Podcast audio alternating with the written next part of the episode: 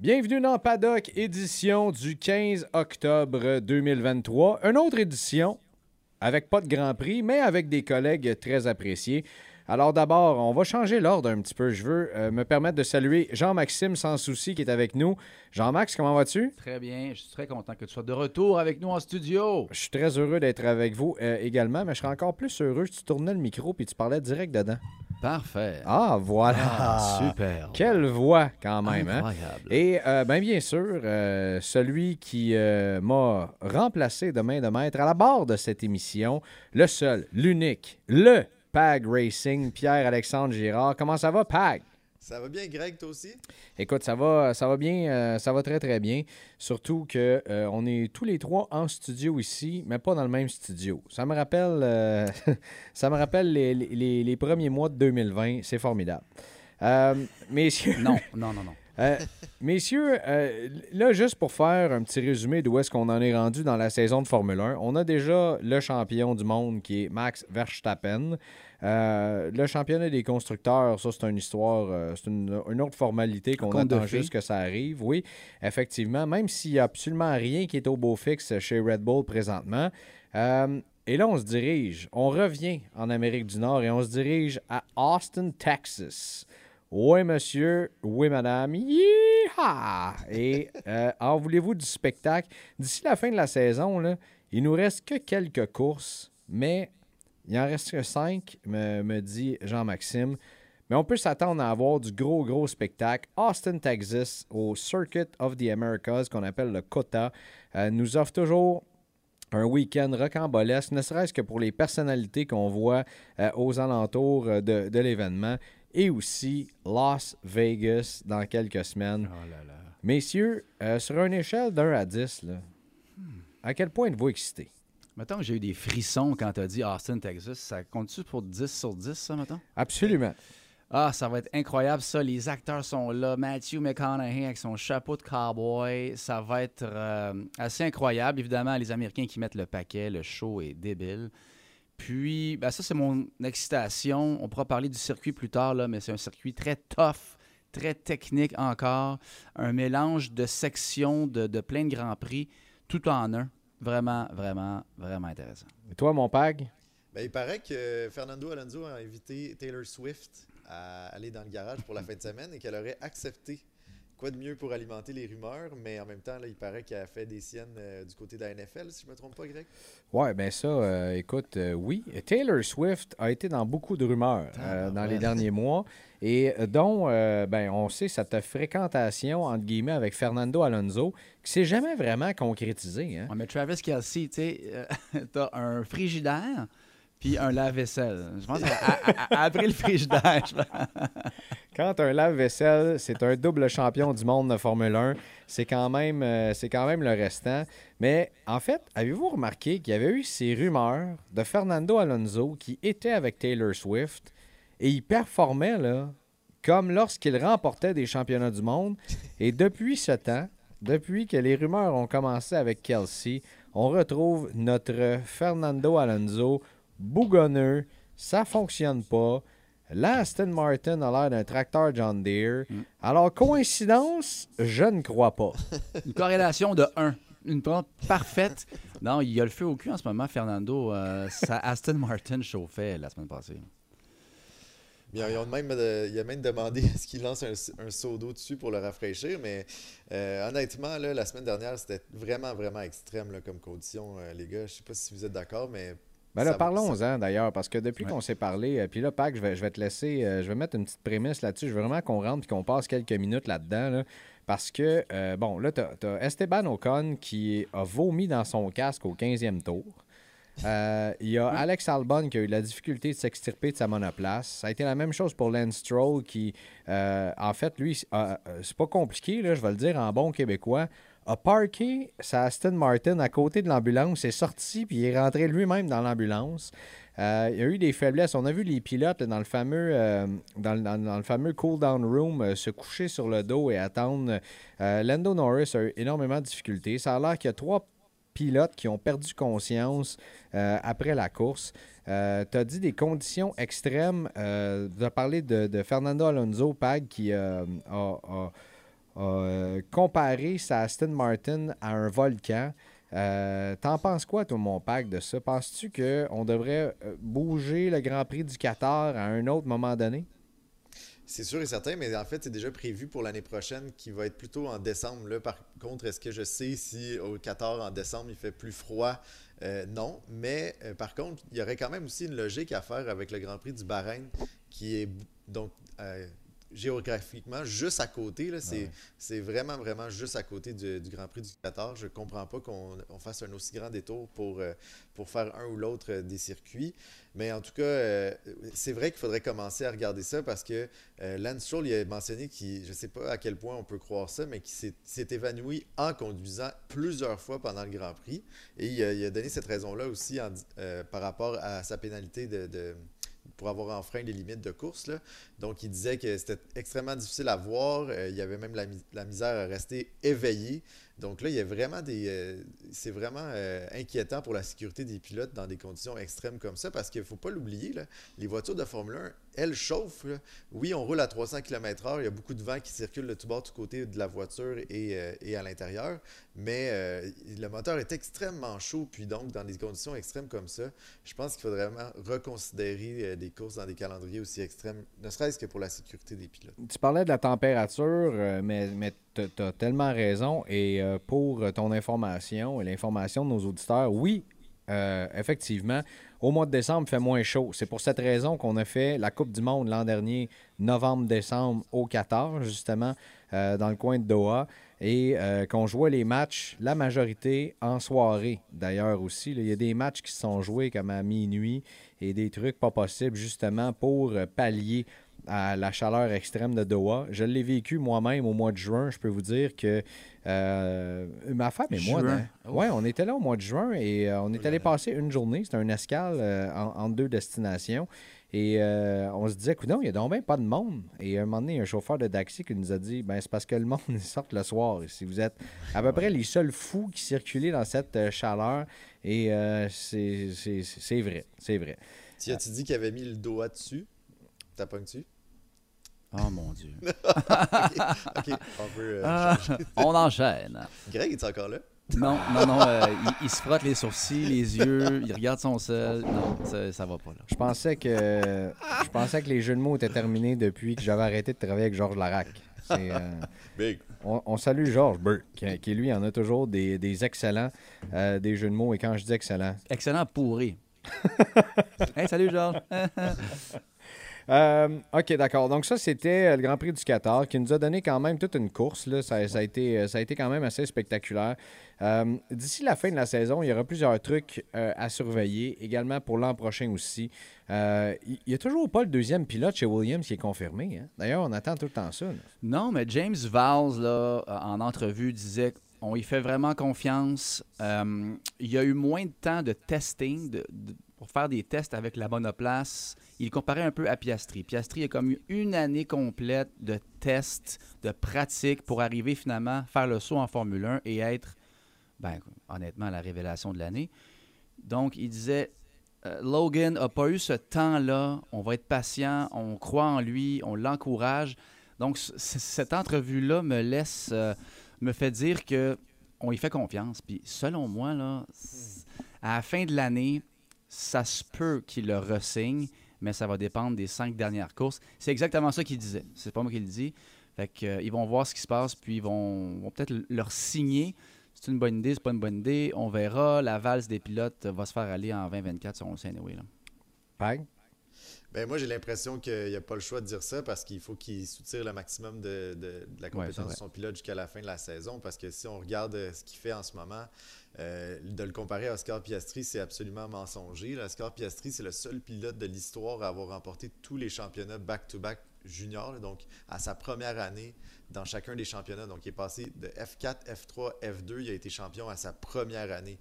Donc, c'est vraiment un pilote exceptionnel on pourrait dire presque générationnel, euh, à voir euh, avec les. Quand il va avoir une bonne voiture entre les mains.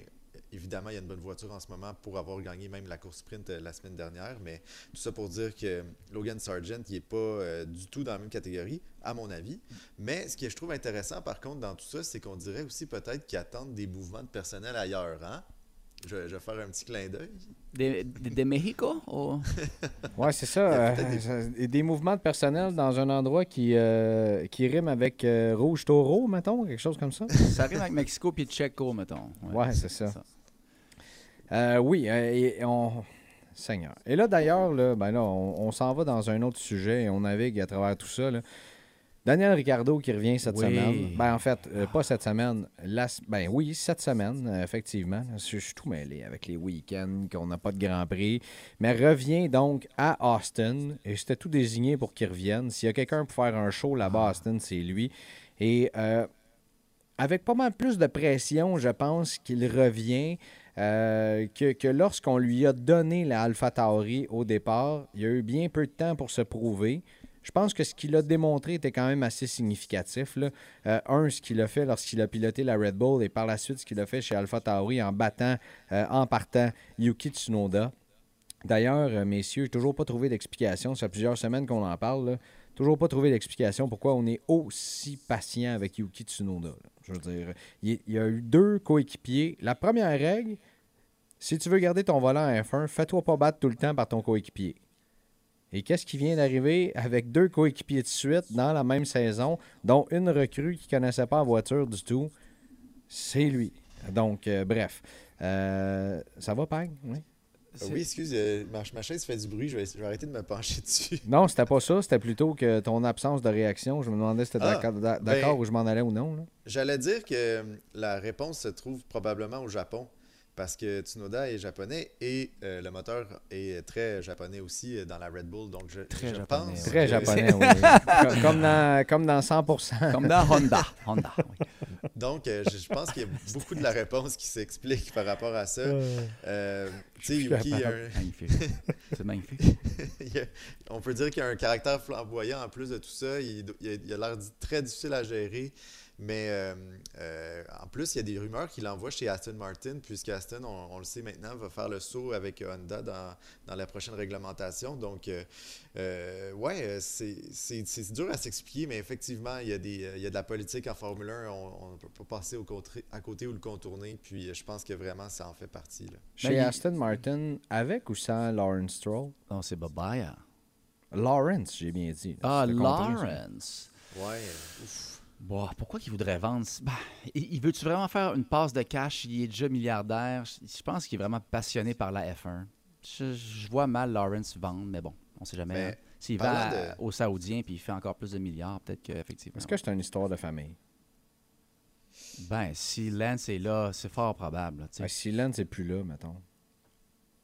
Ben, euh, les gars, je sais pas si vous avez vu passer ça, mais Lawrence Stroll a euh, acheté un petit peu plus de, euh, d'actions chez Aston Martin. Il passe euh, donc propriétaire à 26% des, des parts de, de Aston Martin. Oh, Donc, euh, il s'est arrivé le 10 octobre qu'il a acheté. euh, pour mieux les revendre. Ça veut pas, euh, ça veut pas nécessairement dire que parce qu'il en a acheté plus, c'est pas pour mieux revendre. Ah non, des- Pas nécessairement. Donc, euh, mais non, j'avais pas vu cette nouvelle-là passer, euh, Pag, et euh, tu fais très très bien de le noter. Euh, et là, bref, euh, je sais plus du tout. Ben moi, où est-ce je veux parler de. Yuki. Ouais, ben Parce oui, continuons est quand même arrivé Yuki. 15e, euh, Lawson 17e la semaine passée. Bon, c'est pourri comme positionnement, mais quand même devant Liam.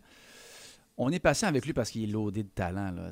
Même c'est, les pilotes euh, qui l'accompagnent sur le circuit parlent de lui comme quelqu'un de très, très, très talentueux.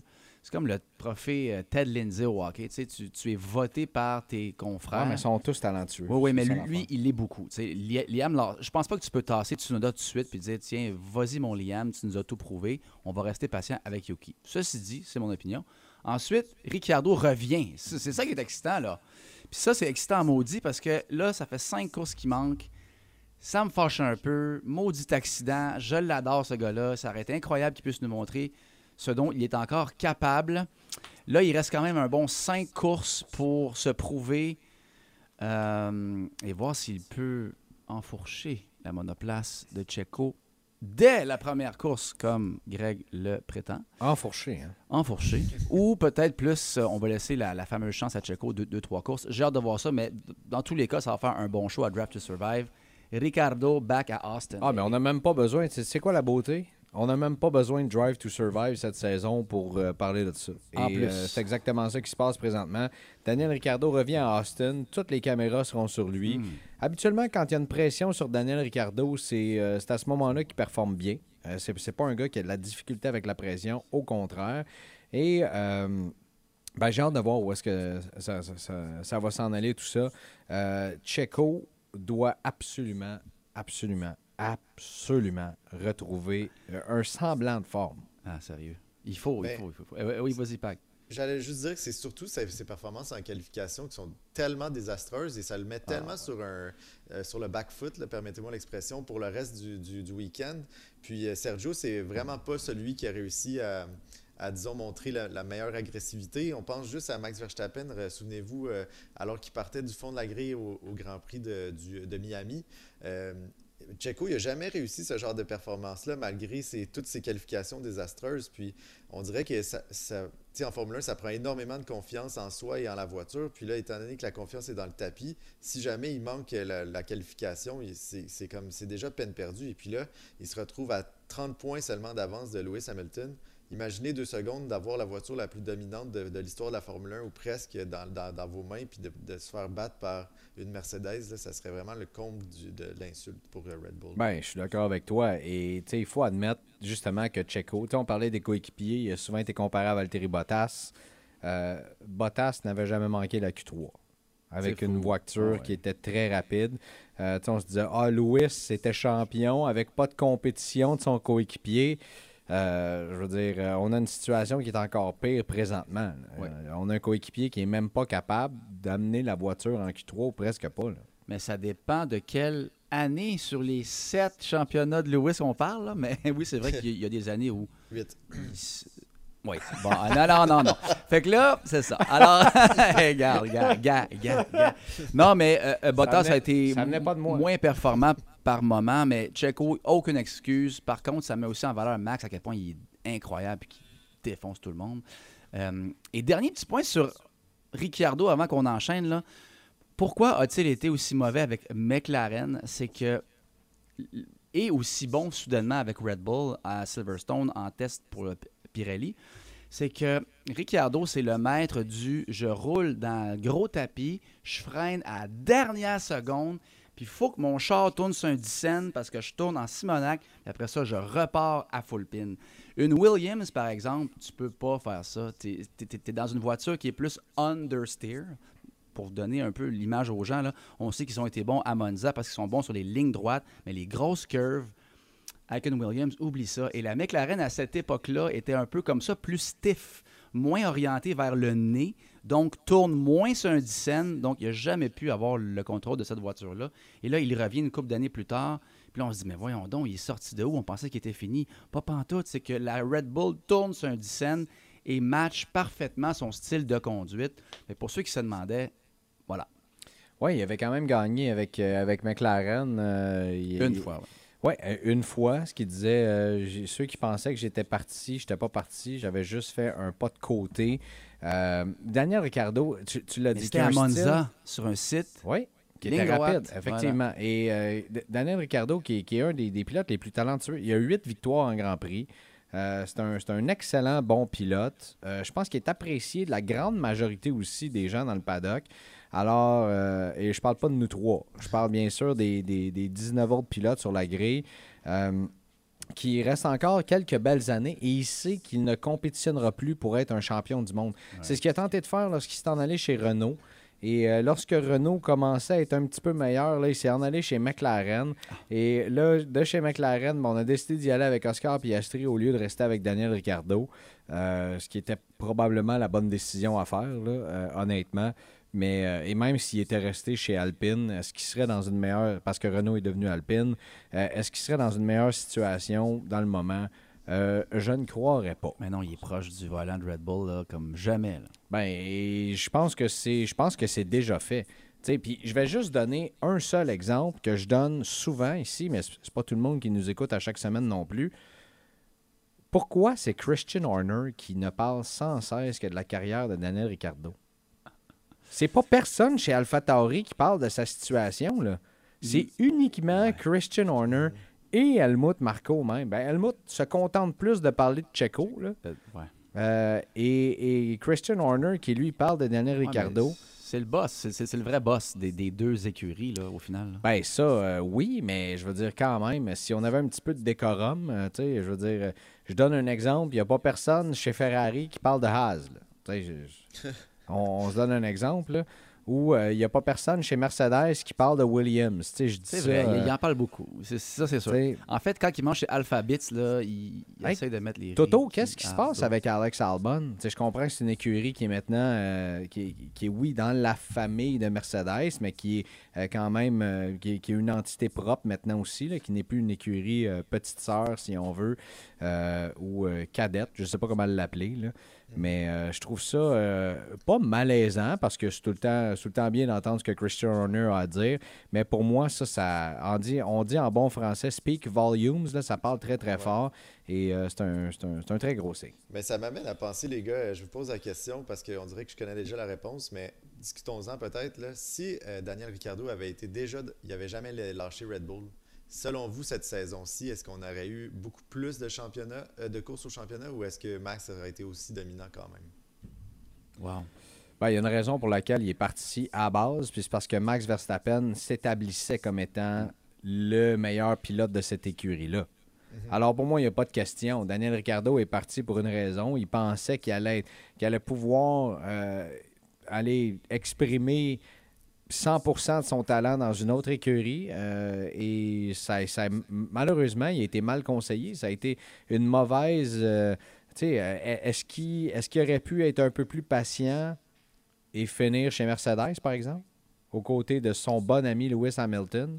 Ça aurait peut-être pu être ça aussi. Est-ce qu'on aurait voulu de lui chez Mercedes à ce moment-là? Mais euh, tu sais, il a pris un risque, ça n'a pas payé. Quand même une très belle carrière en F1 qui n'est pas terminée non plus. Et euh, je pense que de boucler la boucle, ça serait une belle histoire. Et chez Red Bull, on veut ça. Écoute, pour qu'on en parle comme ça et pour que Checo démontre clairement des signes qu'il n'est pas en, en pleine forme mentalement et qu'il n'est pas en pleine forme non plus physiquement, euh, hey, quand ton boss s'en va dire que Ouais, tu as la tête là. ailleurs, là, tu es un père de famille, tu pas pleinement concentré sur ton volant en Formule 1, aïe aïe! Horner a dit McLaren ont deux bons pilotes, Mercedes ont deux bons pilotes, Ferrari ont deux bons pilotes. Je pense pas que maintenant, nous, Red Bull, on est dans leur même catégorie. En voulant dire, on n'a pas deux pilotes qui, qui compétitionnent chaque week-end. Puis t'as le gars qui- T'as le gars qui est en train de connaître la meilleure saison de l'histoire aussi. Là. Oui, oui, oui, Et- mais, quand et même. tu dis que t'as pas le one-two punch que, que Mais tu devrais. tu dis ça? J'en reviens pas pourquoi il dit ça Ben, je sais aussi pas, ici, mais ouvertement. C'est c'est toi qui connais Red Bull comme pas un ici. là. Les gars, n'oubliez pas aussi que la Formule 1, là, qu'est-ce qu'il y a sur, le- sur la voiture en même temps que, que tout le reste, c'est euh, des, des petits euh, collants qui valent beaucoup, beaucoup, beaucoup d'argent. Donc les commanditaires, puis euh, c'est sûr que quand tu as une voiture qui, qui fait des qui fait n'importe quoi, là, donc on- souvenez-vous au dernier Grand Prix à la course sprint, Perez qui rentre en collision alors qu'il luttait pour le... Il était où? Il était 13e, je pense. C'est sûr que si tu investis des millions de dollars pour euh, afficher ta marque sur une voiture, puis que ça, ça niaise comme ça, à la fin, euh, moi j'appellerais chez Red Bull, je dis, ben là, je sais pas si ça me tente de garder ma commandite chez vous. Il y a un de vos pilotes qui, qui devrait même pas être en Formule 1 en ce moment. Tu sais, Peut-être que je parle trop fort quand je dis ça, mais tout ça Un pour peu. dire que... Non, mais Telcel, euh, mettre combien chez Red Bull présentement? Est-ce qu'on est qu'on a le montant? Est-ce qu'on le sait? Je- il me semble que j'avais déjà lu en quelque part que c'était autour de 40 millions de dollars. Mais ça, je sais que c'est Perez qui l'amène, mais il- c'est pas tout seul. C'est pas le seul commanditaire sur cette voiture-là, tu sais. Non, non, ben effectivement. Mais tu sais, est-ce qu'on est capable, si Checo Perez n'est plus là, tu sais, Red Bull a gagné des championnats sans Telcel. euh, Ben, à- il va en avoir un autre au pire. Là. Telcel, c'est bien Ben, c'est certain qu'il va en avoir un autre. Ça, c'est ça, c'est sûr et certain. Et euh, tu sais, si euh, McLaren sont capables d'aller chercher des, euh, des commanditaires plus que quiconque sur la grille, euh, je suis pas mal certain que, que Red Bull. Et la- l'autre question, oui, on parle d'un gros commanditaire, mais la réalité, est-ce qu'on a vraiment besoin de Telcel pour rouler cette écurie-là? On a plus peur de la fin du monde que de la fin du mois chez Red Bull. là. On Ben s'entend, là? c'est- sûr et certain. Puis euh, en plus, euh, avoir quelqu'un d'aussi sympathique que Daniel Ricciardo dans l'écurie qui serait qui accompagnerait Max Verstappen, disons ça comme ça. Moi, je veux m'associer à 100% avec cette écurie-là Ah, si ouais, je oui. suis un commanditaire. Là, c'est, Ben oui. à C'est le deuxième pilote qui est le plus, ou la deuxième personnalité de la Formule 1 qui est la plus suivie sur les médias sociaux. Le premier étant euh, sur une autre planète, c'est Lewis Hamilton qui est, je pense qu'il a le double du, du, du following que la F1 a en soi. Euh, et après ça, c'est Daniel Ricciardo, justement. Ah oui, on aime À, mo- ça. à moins que Charles Leclerc ait fait une percée euh, complète euh, de popularité, mais je pense pas que ce soit ça. L'année prochaine, il y a des kangourous à Red Bull, les boys. C'est sûr. Écoute, écoute, ce, serait, ce serait formidable. Mais. euh, Qui gagne à Austin, les boys? OK, un instant. là. Je- Wow, un instant. là. Je, je veux. Parti au galop. Ah, Oui, oui, t'as pas tu Comme dirait The Rock, connais ton rôle. Oh là là, il vient de me casser en ondes. euh. Je contiens mal mon excitation, Greg. Euh, non, mais euh, il y a un certain PAG, là, excusez, je cherche dans mes notes. il y a un, cherche, il y a un, un cherchin. Un certain PAG qui nous a amené une bonne question, et je dirais même une excellente bonne question sur les politiques d'équipe d'ici la fin de la saison. Est-ce que Mercedes, McLaren et Ferrari devraient imposer des consignes d'équipe pour aller chercher un maximum de points au championnat des constructeurs et ben, peut-être même au championnat des pilotes pour tenter par exemple de dire Lewis va chercher le titre de vice-champion du monde, on va tout maximiser. Euh, George, euh, know your role, euh, comme disait The Rock encore une fois. Euh, et euh, ben vous en pensez quoi de ça les gars? Je me suis pas prononcé, mais d'a- d'ailleurs à ta minute, tiens, Pag, veux-tu répondre à ta question? Ben, euh, oui, mais c'est que pourquoi je réfléchissais à ça, c'est qu'on a vu au, der- au dernier Grand Prix euh, à plusieurs reprises Lando Norris qui, qui- qui arrivait sur la radio puis disait Je suis plus rapide qu'Oscar, euh, laissez-moi passer. Mhm. On s'entend que les pilotes ils font souvent, souvent ce- cette manœuvre-là, mais c'est que ça m'amène à réfléchir à le- la plus grosse photo, le bigger picture par rapport à- au, au championnat. McLaren sont à 11 points derrière Aston Martin. 11 points, c'est vraiment pas beaucoup. Aston Martin sont à, euh, à- calcul rapide, 58. 68 points. 68, Euh, oui, t'as raison. Ouais, mais ça, Ça, c'est un peu comme euh, ça, c'est un peu comme quand une Red Bull en arrière avec le DRS. Là. Je veux dire, euh, McLaren est l'équipe qui euh, compte le plus de points. Si je ne m'abuse, dans les trois ou dans. C'est-tu dans les trois ou dans les cinq derniers Grands Prix, on compte plus de points que Red Bull et Mercedes. C'est ça, ça va vite. Puis là, si, euh, si moi je suis McLaren, je me pose la question et je dis, je veux pas qu'il se rentre dedans. Là. Je veux pas qu'il fasse un Lewis puis un, un George. Euh, il, faut, il faut maximiser notre potentiel de points. Alors, euh, j'éviterai les batailles en piste entre mes deux pilotes, c'est sûr et certain, parce que on le sait, là, euh, les- des points au classement de- des constructeurs, ça rapporte énormément d'argent. Et cet argent précieux-là peut te permettre de développer ta voiture, donc il ferait encore plus de bons en avant là, par rapport à ça. Ça, c'est mon opinion par rapport à McLaren. Hmm. Ben, je suis d'accord avec toi. Je pense que rendu à ce point-là, dans la saison, tu fais un call d'équipe. Tu veux t'assurer d'avoir P2, P3. Tu veux deux gars orange sur le podium pour aller chercher des points, puis pour solidifier ta crédibilité. Tu vas avoir plus de millions. On le répète, là, mais à la fin de l'année, que tu finisses quatrième, c'est beaucoup mieux que cinquième, tu as plus de millions. Comme par exemple Alfa Romeo là, qui vient de jumper au-dessus de Haas. Là, ça, juste ça, c'est 10 millions à la fin de l'année au lieu de peut-être 6 ou 8. Des millions, c'est des millions. Et des millions se traduisent par des dixièmes de seconde. Ouais. Et tout est dans tout. Là. Et comme, comme dirait Lewis, cash is king. Hein, on se rappelle de ça. Si je ne me trompe pas, c'est à l'ouverture de la saison 3 de Drive to Survive, première phrase. Hey, Cash is king. ça part fort. Euh, je suis d'accord. euh, je suis d'ac- Mais en fait, est-ce Mais qu'on la a... ligne est mince. Là, Non, mais est-ce qu'on a vraiment besoin de le faire? Tu sais, je veux dire, euh, on, on l'applique déjà bien et on veut pas commencer à frustrer un des deux pilotes d'ici C'est la ça. fin de la saison.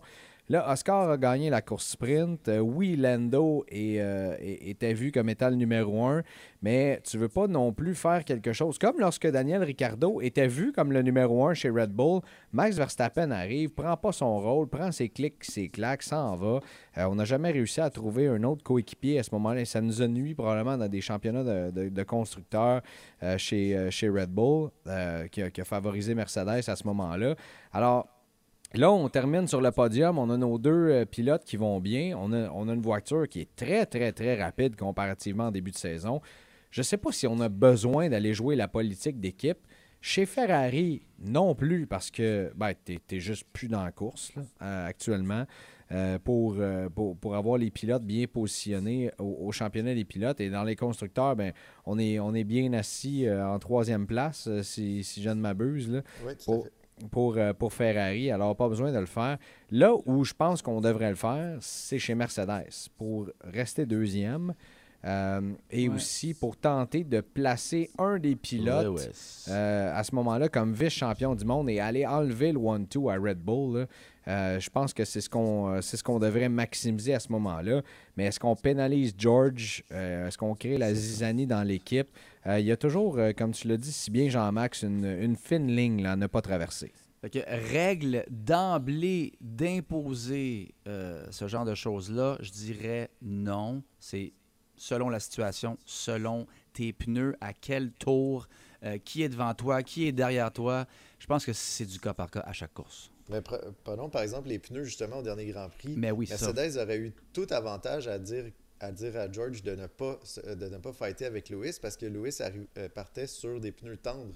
Alors euh, Lewis, lui, son but c'était de, dépasser Max Verstappen dans les premiers tours du Grand Prix parce qu'il savait très bien que tout le monde qui était en gomme médium allait le rattraper dans 5 ou 6 tours. Donc euh, à ce moment-là, s'il si, s'il avait été un peu plus avenant, il aurait réfléchi puis il aurait, aurait dit à, George de simplement laisser passer Lewis au départ parce que il fallait maximiser la performance des pneus euh, slick euh, et soft dès le début de la course, à mon avis. C'est pas fou. Ça, il aurait pu avoir un ordre d'équipe. Écoute, au départ, laisse-la aller, mais après ça, vous coursez. Mais encore là, comment tu veux contrôler ça? C'est trop tough. Tu peux pas dire à Russell, ralentis au départ. Les deux, il faut que tu ailles full pin. La ligne est trop mince. Je pense juste que c'est une erreur que Lewis fait jamais. Il en fait jamais d'erreur. Là, il l'a faite. Par contre, c'est vrai que si tu pars avec tes softs, ben, sois conséquent. Je Ouais, sais que il l'a Lewis il a dit. Ah non, vas-y, vas-y. Oui, c'est ça. Je sais qu'il a dit qu'il avait, qu'il avait fait une erreur, mais si on regarde, euh, je vous invite à regarder encore une fois, puis les auditeurs aussi, le départ du Grand Prix. Il y a une vue aérienne qui est imprenable, c'est-à-dire qui, qui- qui donne vraiment l'heure juste sur l'é- l'événement, à mon avis. Tu vois euh, George qui est donc à droite, du côté droit de la piste, il se rabat du côté gauche du circuit et Lewis n'a pas le choix de rentrer à l'intérieur de, de la voiture de George dès, dès la ligne droite, donc avant les- avant l'incident, parce que George se rabat tellement et puis euh, Lewis, il, il doit rester proche pour profiter de l'aspiration. Bref, tout ça pour dire que George a vraiment combattu fort quand même et il y a aussi un on-board qui est très frappant. Donc la caméra de 360, elle est tournée dans le visage de, de George et on voit très bien qu'il consulte sans cesse ses, euh, ses Wow. rétroviseurs. Donc c'est sûr qu'il a vu Lewis passer et comme je disais tout à l'heure, Lewis est sur une stratégie 100% différente et extrêmement agressive. Ah. Donc si t'es si t'es, euh, George, moi je, je- pense qu'il aurait dû vraiment continuer dans sa ligne et, et pas essayer de se rabattre euh, dans le milieu de la piste comme il le fait euh, en se défendant. Dans- mais je pense qu'il y cette avait, il y façon-là. avait juste pas de place où aller. Honnêtement. je l'ai sous les yeux, il rentrait dans Max. C'était impossible, mais on voit que George, il n'a pas le choix de, de se tasser à gauche de Max. Oh my God, ça se passe tellement Mais vite. si ça s'était pas arrivé, il y a plusieurs qui pensent que Lewis aurait pu justement challenger pour euh, remporter cette course. Mais Ça on verra, on verra ce qui va se passer euh, à Austin. Euh, Pag, si je te donne quelques minutes, là, tu avais. Petit jeu. Oui, il voulait jouer aujourd'hui, cette semaine. Le jeu des cinq bonnes raisons. Ouais, ben les gars, c'est pas un vrai jeu, là. disons que c'est un jeu inventé, mais je vais vous donner des questions vraiment impossibles, ok? Je vous avertis, vous allez pas m'aimer, mais c'est que en fait, je voulais profiter de la pause pour qu'on se pose des questions auxquelles on a déjà réfléchi, mais que là, on va aller peut-être un petit peu trop loin, ok? On va partir ça fort, ok? Vous êtes Aston Martin et vous devez me donner cinq bonnes raisons pour garder Lance Stroll. Ouais. J'ai besoin de cinq raisons. C'est pas fort, man. Euh, Gardez le patron heureux. je- J'utilise mon ricochet. Garder le patron heureux. Euh, deuxièmement, on semble avoir des statistiques favorables chez euh, qui, qui, qui favorisent Lance Stroll, des statistiques que nous, on n'a pas accès ici même. Euh, donc, euh, si on croit en son potentiel futur, pourquoi pas? Ok. Deux. Euh, troisièmement, il s'entend bien avec Fernando Alonso, ce qui est pas gagné d'avance, là, Mm. honnêtement. Alors, si Fernando est heureux d'avoir Lance comme coéquipier, moi, je trouve que ça, ça vaut quasiment deux bonnes raisons. T'en restes une, en théorie, s'il y a vos Ouais. deux, celle-là. Là, Ouais, ben là, je les ai toutes trouvées, les gars. Je Faudrait peut-être une qui essayer en de vaut faire quelque cinq, chose. que- Oui, oui. Ben, c'est c'est évidemment le fils. Euh, Greg, tu as des bonnes raisons, là. Euh, hum, hum, je, mon Dieu. Parce que tu as au moins deux upgrades qui s'en viennent euh, cette année sur cinq courses. Et qui sait ce qui se passe dans les usines? Euh, Peut-être qu'on a des vraiment bons chiffres pour l'an prochain. Lance demeure quand même. tu sais, au début de l'année, il y a eu des bons résultats. Fait que peut-être effectivement son potentiel. Et là, c'est là que ça se termine pour moi. Pour les bonnes Ben, raisons. fait- Parce que Philippe Dr- Drugovic est pas loin en arrière. Là. Ben oui, euh, c'est vrai qu'il mérite d'être dans la conversation, mais les gars, c'est une grosse que- question pour commencer. Là, là je vous en donne une- un petit peu plus euh, facile. Ouais, là. Relax. Là. Ouais, un peu plus relax. Donnez-moi cinq bonnes raisons pour garder le DRS malgré des voitures qui peuvent se suivre de plus proche dans, la, dans leur design de base. Donc, on a voulu changer la réglementation des voitures parce que les voitures étaient incapables de se suivre à cause de la turbulence. Maintenant, on a changé cette voiture-là pour être en mesure d'avoir des batailles en plis- piste plus près d'une l'une d'entre elles.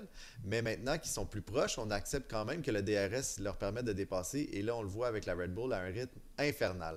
Fait que j'ai besoin que vous me sortiez cinq bonnes raisons de pourquoi garder le DRS en Formule 1. Ben, moi, j'ai juste pas le goût. là. Zéro. Alors, voilà. Non, non, mais- On revient après la pause. Les, les gars, les gars, vous le savez que je ne suis pas le plus ardent défenseur du DRS euh, et que je trouve que le concept du DRS, comme n'importe quel concept en Formule 1, on dirait lorsqu'on étire ça, euh, ça donne le temps aux ingénieurs de faire des recherches et de pousser, pousser, pousser pour se rendre compte que finalement, ben, la clé, elle est là, le DRS. Euh, la, la clé, elle est là pour euh, trouver le. Pour ceux qui jouent aux jeux vidéo, là, j'ai ceux le cheat code, là, ben, il est là. C'est le DRS. Et c'est ce que Red Bull a trouvé. Aussitôt que le DRS s'ouvre, cette voiture-là devient une fusée. C'est c'est pas compliqué. Alors que les autres ont un petit peu plus de, de, de difficultés. Christian Horner nous dirait Fix your car. Ouais. Euh, Ah, bon, mais, et il a raison dans un certain sens, mais de deux, dans, dans- dans une optique où on a d'autres changements de réglementation. Et je pense que ce, ce- ce DRS-là a été amené pour euh, augmenter le spectacle, pour favoriser les dépassements. Ouais. Et au contraire, on, on on se ramasse dans des trains de DRS dans lesquels on n'est pas capable de, euh, de, de- de faire des dépassements plus souvent qu'autrement. Et ça n'aide, ça n'aide simplement pas le spectacle. Donc, euh, mais moi, je trouve ça spectaculaire d'avoir dans Ouais. une ligne droite une voiture qui est aspirée comme ça et qui peut dépasser.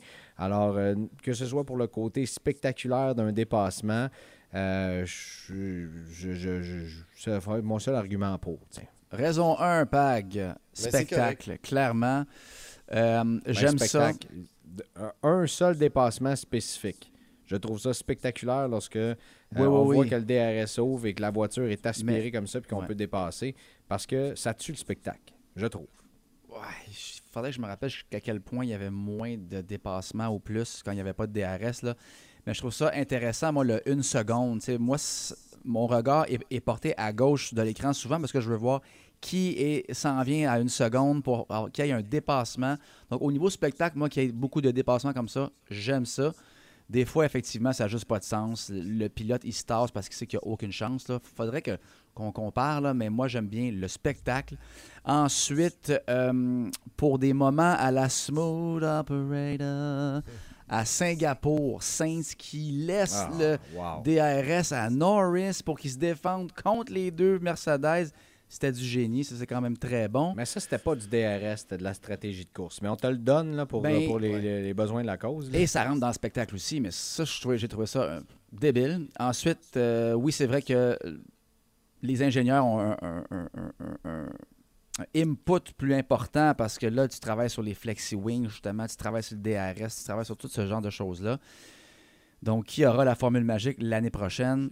Moi, c'est trois, trois points comme ça. D'ailleurs, petite parenthèse, Adrian Newey disait que s'il n'y avait pas les regulations actuellement, les, les Formule 1 pourraient être encore plus des rocket ships. Et il dit qu'avec les nouveaux règlements en 2026, peut-être que pour cette décennie-là ou disons 20 ans, là, la voiture actuellement, c'est le plus rapide que ce qu'ils sont capables de faire à l'intérieur des règlements. Mais d'ailleurs, les, les règlements en 2026, là, et ces changements de règlement-là aux 5 ans, là, Ouais. Ça gosse un peu, mais en même temps. êtes-vous pour ou contre? Là?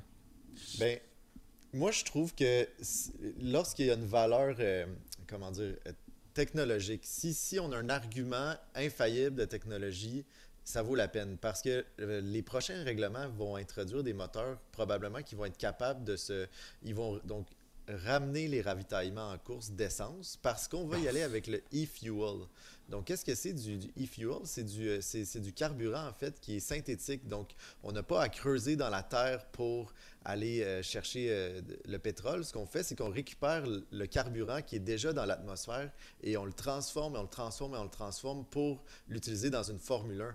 Donc, imaginez deux secondes si on réussit à appliquer cette technologie-là, mais pour toutes les voitures qui se retrouvent dans notre, dans notre, dans notre vie en circulation, à quel point la Formule 1 va avoir permis de faire un gros avancement. Et, et juste pour ça, moi, je trouve que ça vaut la peine. Non, non, de- mais tu as raison là-dessus. Pag.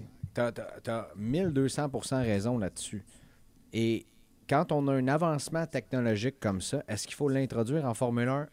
Assurément, on doit le faire. Mais pourquoi, je vous donne un, un exemple. Pourquoi on a changé les Formule 1 en 2022? Euh, Mais c'était pour, pour- rebrasser les cartes, peut-être, puis redonner une chance à d'autres écuries, comme on, on, on reset, là. Bon, OK. Est-ce que ça a fonctionné?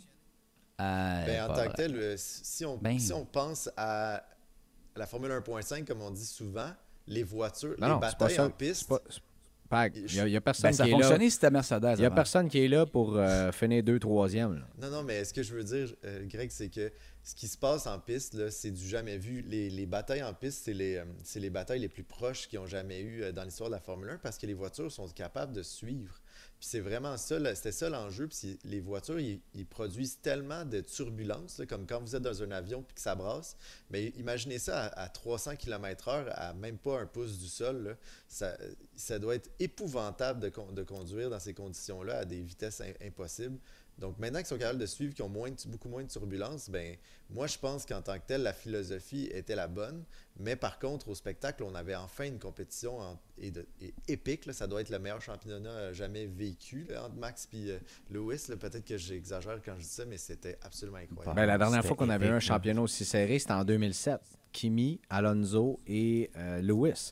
Et euh, ah, C'est fou, je veux dire, mais pourquoi j'ai l'impression que ça a tombé à l'eau. Et l'autre règlement avant qui a été changé aussi, ça, je veux dire, la, la domination d'une autre écurie à ce moment-là n'a rien changé. Alors, tu sais, je me demande, est-ce que en voulant trop tenter de contrôler ce qui se passe, euh, là, toutes les, toutes les écuries s'en venaient à niveau. là. Euh, Regardez, regardez comment McLaren a piqué du nez après 2021. Pour là, Ouais. ils viennent tout juste de revenir. Là, Et là, ils sont très, très rapides. Là, la fin de saison est finie. Ça ne veut pas dire qu'ils vont être rapides en début de saison l'année prochaine non plus. là. Et euh, on, on est comme ça jusqu'en 2026. C'est intéressant pour ça, justement.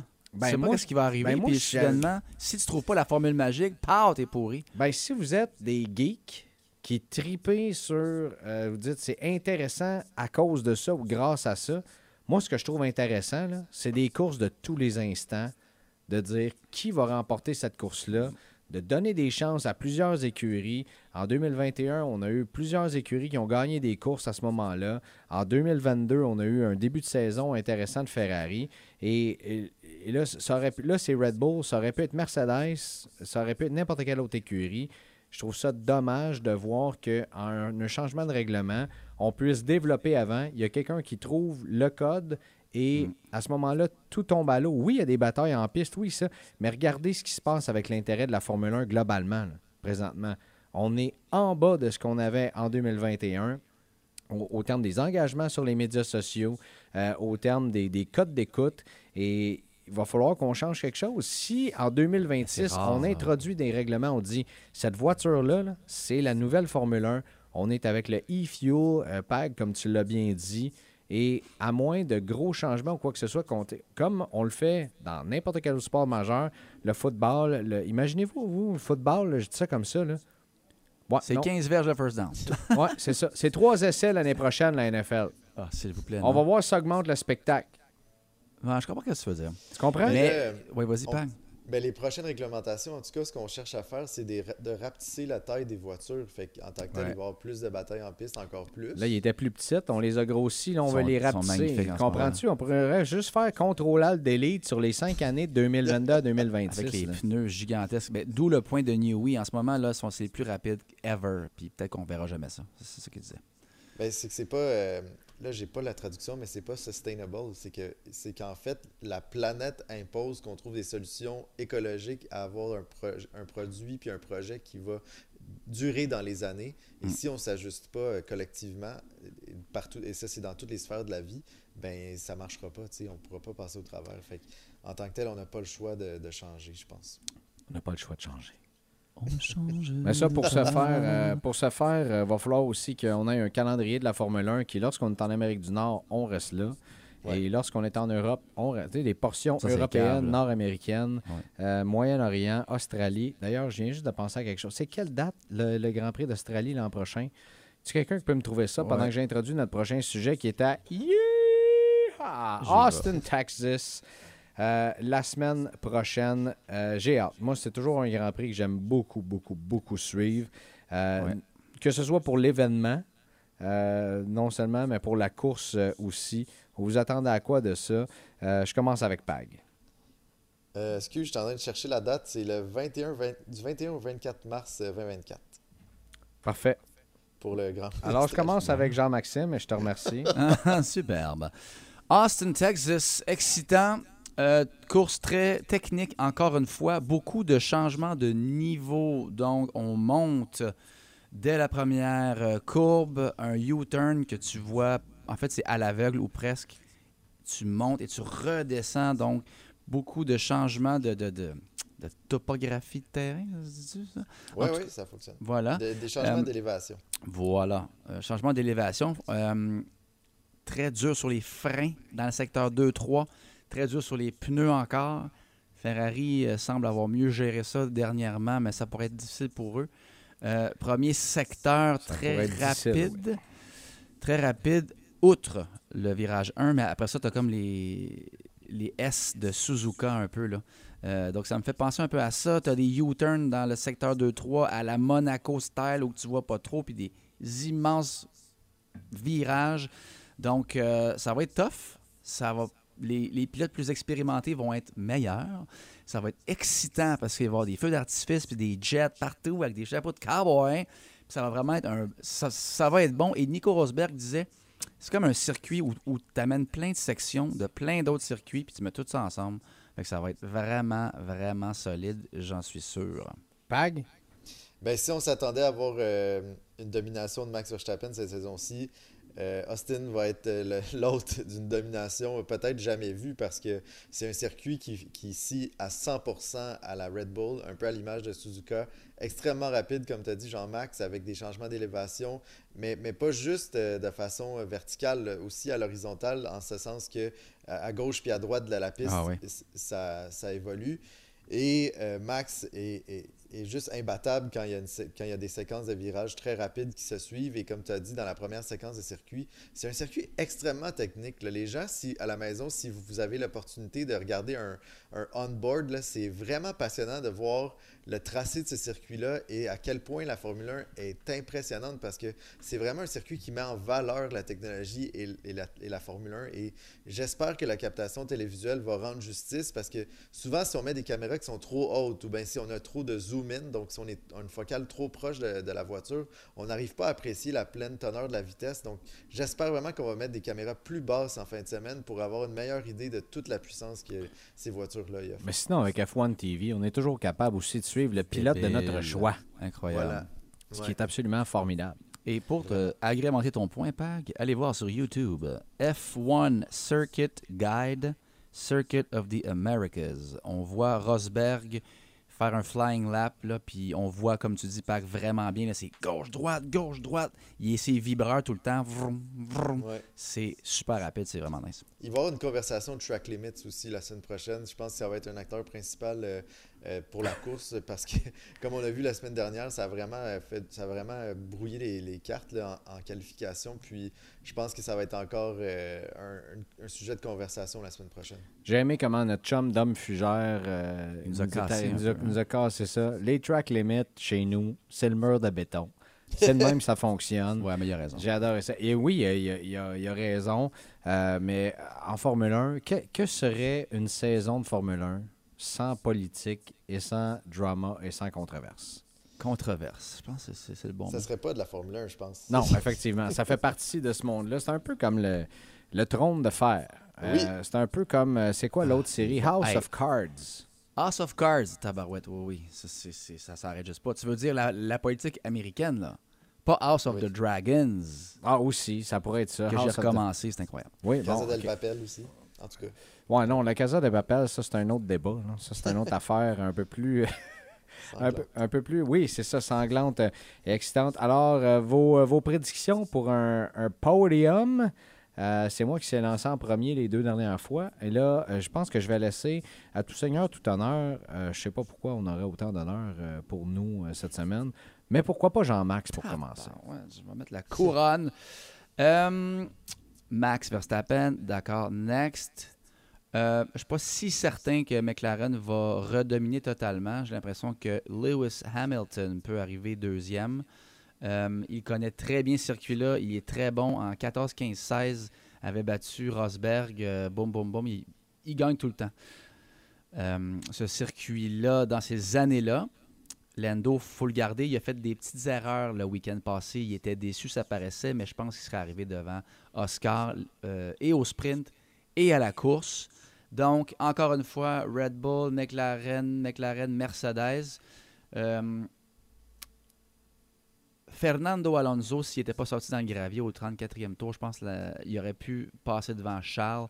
Donc, euh, les upgrades commencent à payer, là, puis il y en a deux autres qui s'en viennent. Fait que Aston Martin, pas trop loin. Mais bon, c'est- ça qui est le fun aussi, c'est qu'on ne le sait plus qui va arriver 2, 3, 4, 5, 6. Là, tu es rendu à P6. Ouais, mais c'est ça. Ben, ben, mettons, OK, Max, Max Lewis Lando. Tiens, Bon, voilà. c'est beau. Pag. Moi, je vais. Parce que j'ai pas le chapeau de Bet99 comme Greg, là, je peux me permettre de, de dire un petit peu. euh, y aller avec mon cœur. Parce que les auditeurs vont pas se fier à moi pour miser. Mais euh, je pense que ça pourrait être l'autre de la première victoire de Lando Norris en Formule 1 la, la semaine prochaine. La McLaren, euh, statistiquement, ils ont démontré qu'ils étaient les plus rapides en, en termes de performance en piste. Et puis dimanche, ils ont juste été, le dimanche dernier, donc ils ont, ils ont été malchanceux parce qu'ils ont excédé les limites de piste euh, lors de la qualification. Mais s'ils étaient partis plus haut dans le classement, ils auraient facilement pu emporter le dernier Grand Prix. Donc, je vais dire, je vais y aller pour une Non. ben, pas facilement. Euh, quand même, il Merci. aurait pu Grand Prix, euh, remporter le Grand Prix. Et je pense qu'on va voir la première fois que Lando Norris va pouvoir euh, embarquer sur son cheval jusqu'au sunset avec un trophée euh, sur les mains. Wow. J'ai eu l'image de Non, mais le romantisme, C'est hein, incroyable, ce c'est- gars-là. c'est c'est pas créable. C'est pas Pas créable. Incroyable. Pour le, le- le reste, après Lando, j'irai Oui, avec euh, Lewis et euh, je pense euh, peut-être que Max va, avoir un- il va, il va trébucher. Fait Lewis et Oscar. Moi, je pense que si. Max trébuche, il finira pas. Simplement. Il ça. ralliera pas le fil d'arrivée. Et je crois qu'à un certain moment donné dans la saison, faut que ça se passe. Tu sais, Ouais. Il va faire chaud et beau probablement. là, La loi en- de la moyenne, à un certain moment donné, euh, va venir. Et je suis d'accord avec toi, Pag. Ça pourrait être ça, Ça week-end. pourrait. J'ai euh, j'ai envie de dire ça, moi. Un petit Lando Lewis euh, et pourquoi pas un George euh, troisième pour tenter de ramener cette harmonie parmi l'écurie Mercedes qui semble assez changeante. hein. Ah, C'est comme deux week-ends en ligne, là, boum, boum, des crises, des accidents, du, du laissez-moi passer, je suis plus vite, non. Après ça, Lewis sur Twitter, c'est mon écurie. Oh mon Dieu, comme disait le grand Mario, c'est quelque chose. c'est quelque chose. n'est-ce pas? Euh, alors, euh, moi, ce serait ma prédiction. Chapeau Bet99 ou non. Euh, tu sais, peut-être un petit dollar sur une victoire de Lando Norris. Ça serait un, euh, ça serait un pari quand même assez payant. Euh, oui, oui, juste un dollar, euh, mais euh, nommez-moi un placement. Je sais pas, j'ai pas regardé les, euh, les, les cotes encore, mais euh, ça pourrait monter, euh, monter de façon vertigineuse, ce placement-là, d'un seul petit dollar ou quelque chose comme ça. Enfin bref. Messieurs, avez-vous d'autres choses à ajouter pour l'édition de cette semaine? Pag? Euh, honnêtement, non. A- C'est poche, mais c'est comme on, est, on dirait qu'on est entre, entre deux courses, puis il y a beaucoup d'év- tu sais, il y a beaucoup d'événements qui se sont passés. On, faut reprendre notre souffle un peu de- des événements de Lance Stroll. Euh, on regarde vers l'avenir avec tous les changements de pilotes qui peuvent arriver. Euh, on dirait qu'on a vraiment fait le tour, puis d'une façon euh, qui donne vraiment envie de. Puis ça me donne vraiment envie d'écouter le Grand Prix de la semaine prochaine. Lance Stroll, qui euh, Ben, d'ailleurs, on va en parler, qui est sous investigation pour des gestes qu'il a commis euh, la- la- lors de la semaine dernière, lors du Grand Prix, euh, aurait lancé son volant sur son ingénieur, poussé son ingénieur également. Et là, la FIA qui en a pris note, comme dans plusieurs événements également qu'on voit qui, qui- qui peuvent arriver sur et hors piste aussi.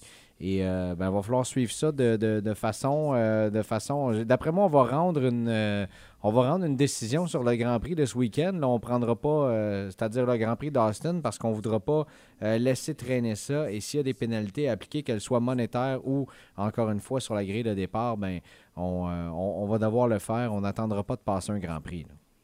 là. C'est qu'en plus, là, c'est que. Je parlais de commanditaire tout à l'heure. Imaginez que vous êtes quelqu'un qui investit des millions de dollars pour afficher votre marque sur la voiture, puis vous avez ce genre de comportement-là. Euh, moi, si je suis un commanditaire, j'appelle Lawrence Stroll. euh, en ce moment, je suis au téléphone avec, là, je suis pas content, tu sais, parce que c'est absolument Ah oui, t'es au inacceptable. téléphone Pendant une semaine. Euh, J'ai dit, si j'étais le commanditaire, mais, mais tout ça pour dire que ça n'a ça, ça pas sa place dans n'importe quelle sphère. Là. Puis, oh, Non, on- ça ne ça fonctionne il pas. Lawrence Stroll n'est pas sur la ligne. C'est bon. Merveilleux. Écoute, j'ai une chose à rajouter rapidement. McLaren, après Bahreïn, était pourri. Andrea Stella a dit ça nous prend 8 dixièmes si on veut être compétitif. Ça nous prend une seconde si on veut être sur le podium. Ça nous prend 1,5 secondes si on veut gagner une course. Il a dit ça après Bahreïn. On peut dire qu'ils ont gagné leur seconde. C'est phénoménal ce qu'ils ont fait parce qu'ils sont sur le podium à tous les Grands Prix. Et je termine. Il y a de l'espoir, messieurs. Il y a de l'espoir. Absolument. Puis moi, je- pour les gens à la maison, je leur dis regardez le championnat des constructeurs et des pilotes. Il y a des courses tellement serrées. Sainz qui n'a pas pu courir la semaine passée, qui est rendu. que Charles s'est rapproché. On a Lewis, Checo, tout ça. Ça demeure passionnant. Pag? Ça passionne. euh, Pag Racing euh, a raccroché et Ah. de retour Oh, effectif. il est Formidable. Ben, merci beaucoup de nous avoir écoutés cette semaine. Euh, Greg Langto avec euh, toute l'équipe de Paddock. Donc, Jean-Massim. Jean Massime. Sans façon. il est temps que ça finisse. Jean-Maxime, sans souci. Euh, ça va être Jean-Max à partir d'aujourd'hui. C'est correct, Ben ça? oui, ben oui. Et euh, Pierre-Alexandre Girard, PAG Racing, on vous souhaite une excellente semaine sur nos ondes, sur les ondes de BPM Sport et bien sûr un excellent Grand Prix de Austin, Texas. On se reparle dimanche prochain. Passez-en une belle. Prenez bien soin de vous. Salut.